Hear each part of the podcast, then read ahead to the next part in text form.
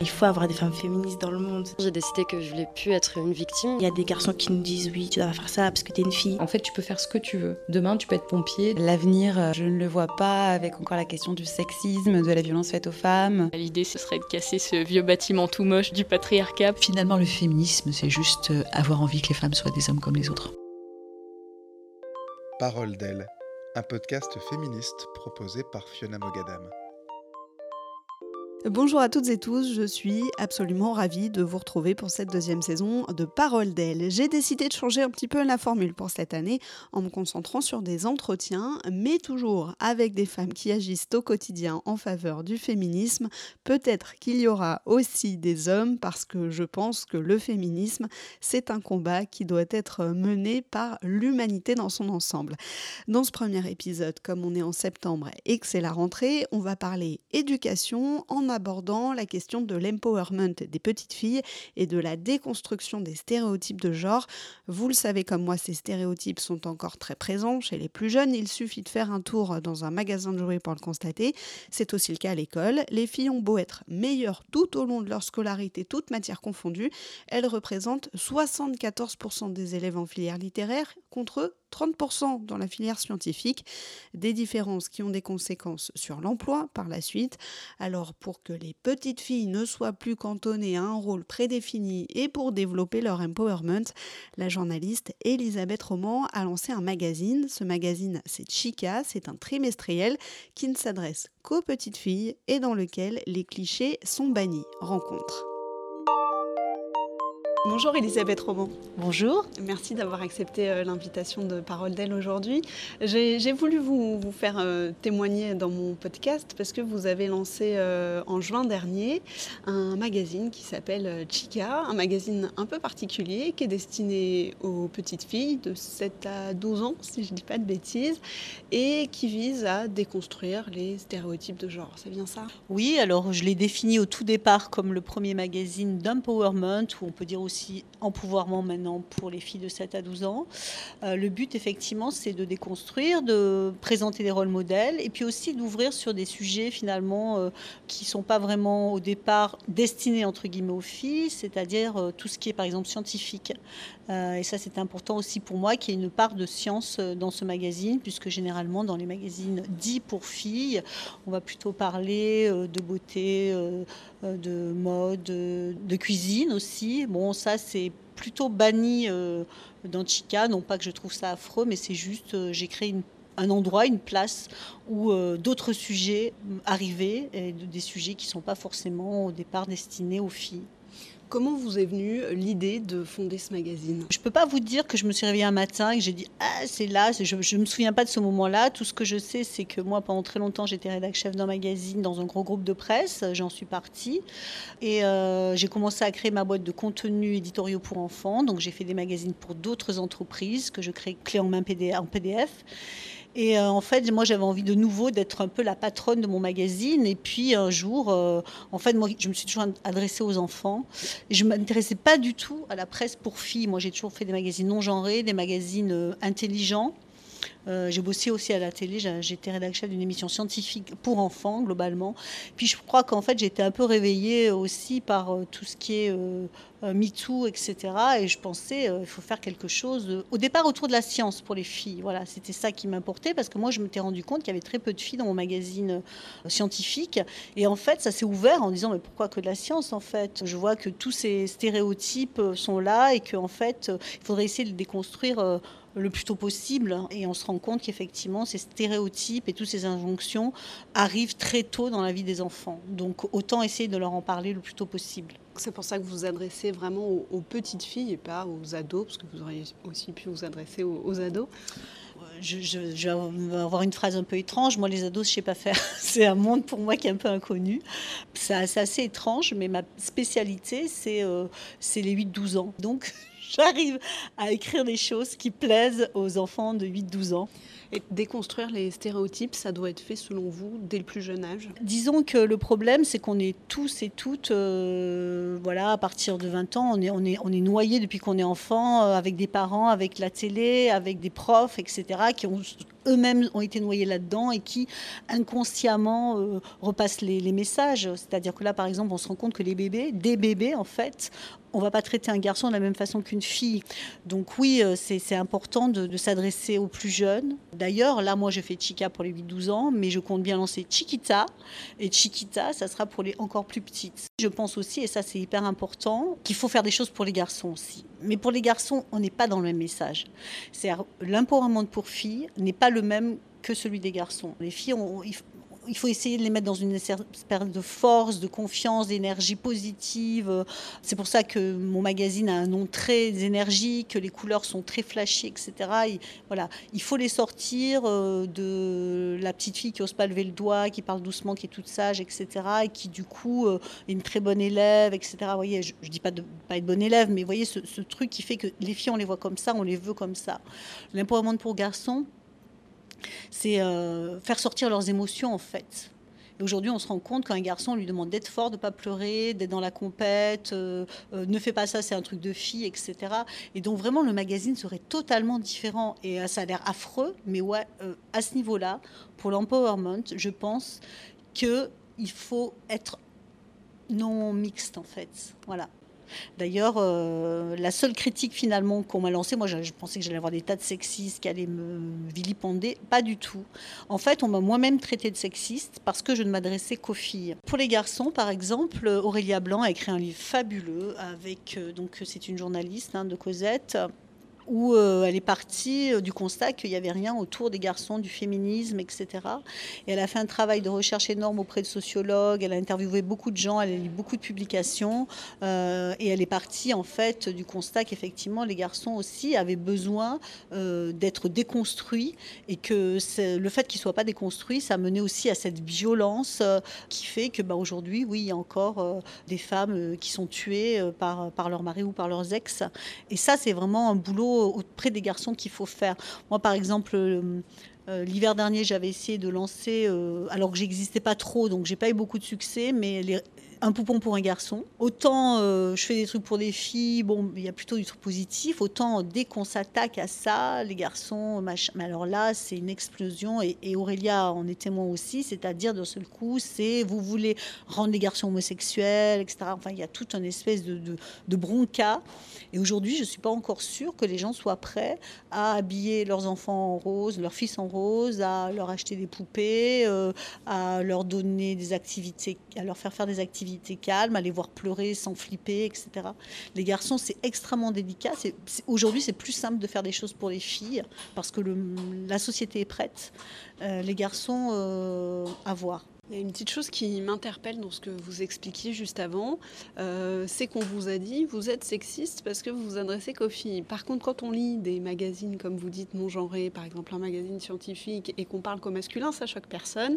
Quand on fait euh, des magazines euh, pour filles très girly, comme on dit, ça choque personne non plus. Donc c'est- quand même un peu paradoxal de vous dire ça. Dans ma promo, j'ai expliqué que c'est un magazine pour filles. Enfin, je disais que c'est un magazine d'empouvoirment des filles. Donc évidemment, euh, ça s'adresse aux filles. Et je pense que le fait, euh, c'est vraiment encore touchy, quoi. hein. C'est-à-dire, si j'avais mis, c'est le premier magazine féministe pour filles et garçons, bah, je suis pas persuadée qu'il y aurait eu tant de succès au fond. Enfin bon, bref, moi tout ce que je sais, c'est que je voulais m'adresser aux filles. Je suis une fille, je, je, je, je, je sais par quoi je suis passée, euh, je sais par quoi elles peuvent passer. Donc euh, l'idée, c'était euh, Ouais, c'est plus qu'un travail de journaliste, hein, c'est vraiment un travail engagé. Donc maintenant, je crois que pour les garçons, ils peuvent le lire, mais ils pourront pas être en fait. Si, ce verbe existe, il est très moche, mais euh, ils vont prendre conscience de, ce qu'est une fille. Ils vont, par exemple, là, dans, mon prochain, euh, dans ma prochaine déconstruction, il y a, une rubrique qui s'appelle un fox. Donc dans la première, euh, j'ai parlé du rose. Donc en fait, globalement, j'avais mis le rose, c'est que pour les filles. Le titre était barré. J'expliquais pourquoi le rose est devenu la couleur des filles. Euh, là, sur le second, ça va être euh, les robes, c'est que pour les filles. Voilà. Donc, euh, bah, les garçons peuvent lire aussi, hein, parce qu'il y a beaucoup d'histoires autour des garçons. Je montre qu'il bah, y a des pays où il y a des garçons en robe. Je montre qu'avant, euh, je montre des, euh, des, images de rois où on, voyait les garçons étaient en robe jusqu'à 5-6 ans. On, leur, on, leur, autorise à mettre le pantalon que quand on estimait qu'il devenait un homme, parce que c'était un truc de force, etc. J'explique aussi depuis quand la femme peut porter le pantalon. Enfin bref. Donc voilà, en fait, oui, j'ai eu des remarques sexistes parce que quelque part, euh, enfin, je pense que ça dérange quand même. Hein, au fond, on me tape un peu dessus, mais euh, voilà.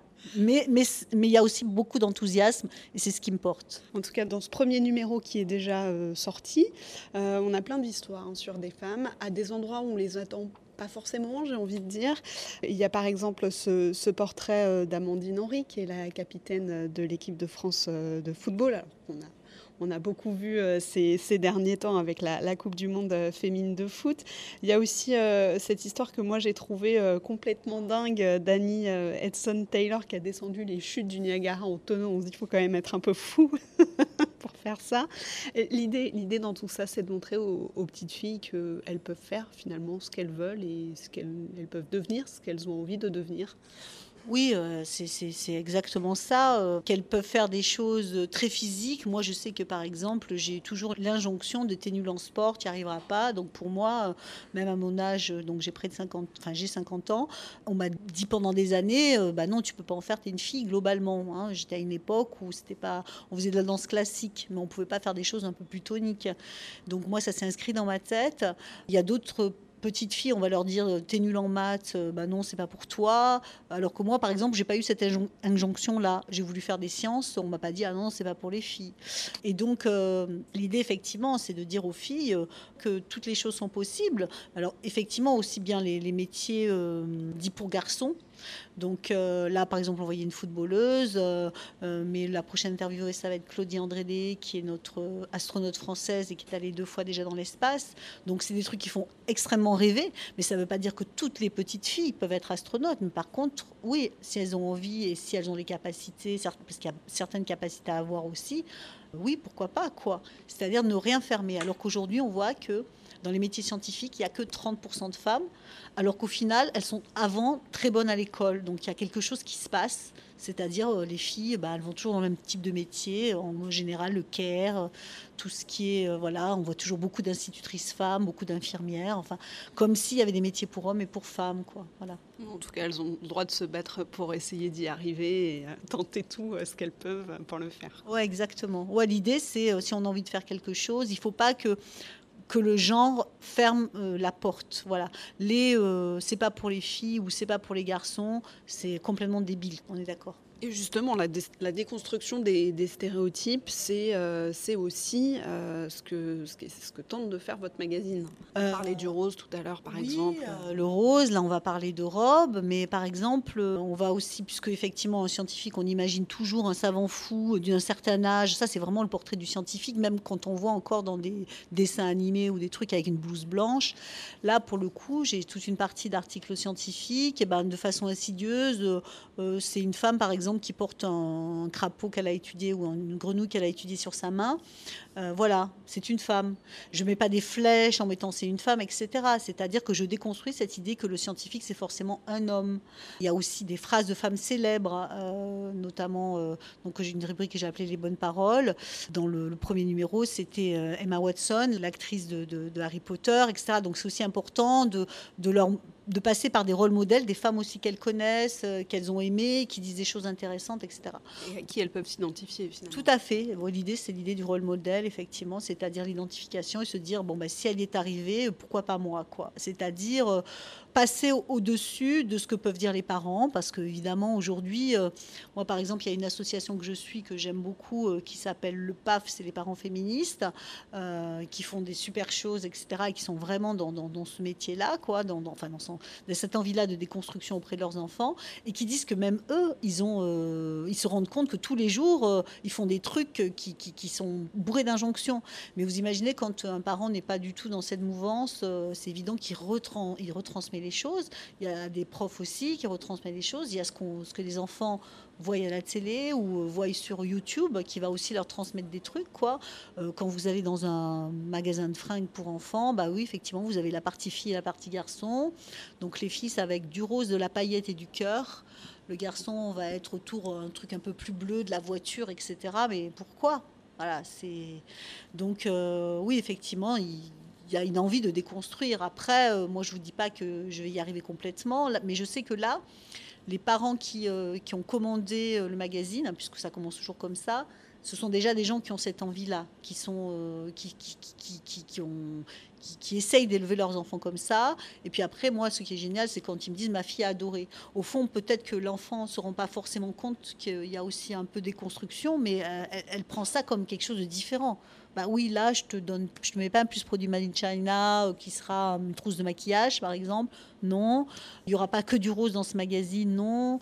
Ça va pas être gnangnan, ça va être assez dynamique, euh, mais en même temps, ça va pas non plus hyper sexualisé, parce que ça aussi, je, m'y refuse. Hein, L'idée, c'est de passer des messages. On verra. Peut-être qu'un jour, je serai une référence. Pour l'instant, j'en suis au début. Il y a une page que j'adore dans votre magazine. Euh, c'est un dessin où il y a deux silhouettes euh, de petites filles. Euh, dont une qu'on devine en robe, avec ce message écrit en dessous Cela n'a jamais été une robe. Et effectivement, sur l'une des deux silhouettes, c'est une cape qui est dessinée. Je trouve ça assez formidable d'avoir fait ce, détournement de, de l'image. Le message, c'est quoi derrière? Bon, alors en fait, on s'est inspiré. Euh, moi, je me suis inspirée d'un message américain pour les femmes. Hein. donc, je l'ai retranscrit sur les petites filles. Donc, en fait, l'idée, ce serait comme ce qu'on voit sur les toilettes. Et sur les toilettes, effectivement, on voit une silhouette de femme en robe. Donc là, c'est pareil, c'est une silhouette de petite fille. Alors bon, pour montrer que c'était une petite fille, j'étais obligée de lui mettre des couettes. C'est un peu con, mais c'est comme ça. Vous voyez, parfois, on, reconstruit des déconstructions. Et donc, cette silhouette de, en robe, à côté, en fait, on se rend compte que c'est la même silhouette, à part qu'on a changé les couleurs et qu'effectivement, on voit que c'est une cape. Et dessous, on met ce n'a jamais été une robe, effectivement. Donc, c'est une cape de super-héroïne.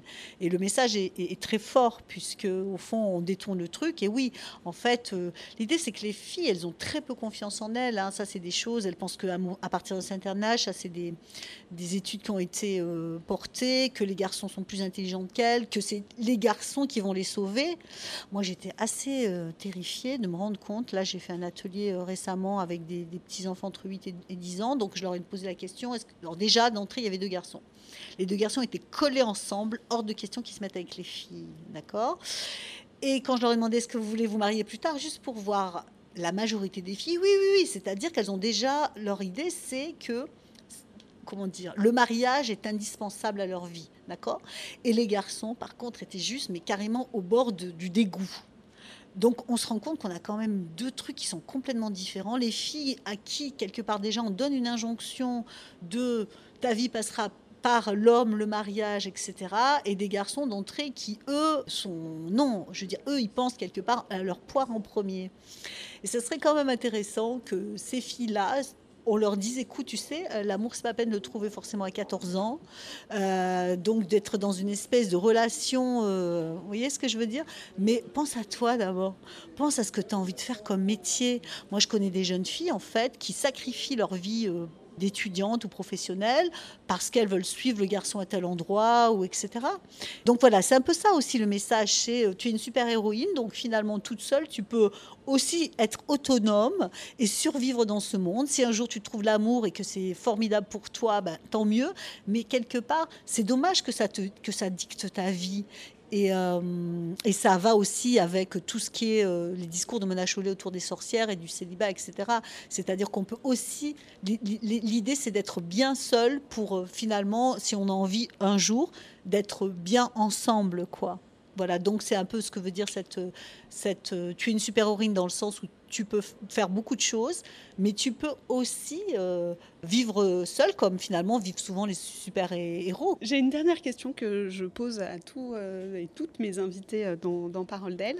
Quelle est votre définition du féminisme? Pour moi, un monde qui deviendrait féministe, au fond, ça serait un monde où, comment dire, hommes et femmes seraient dans une égalité, ça c'est clair.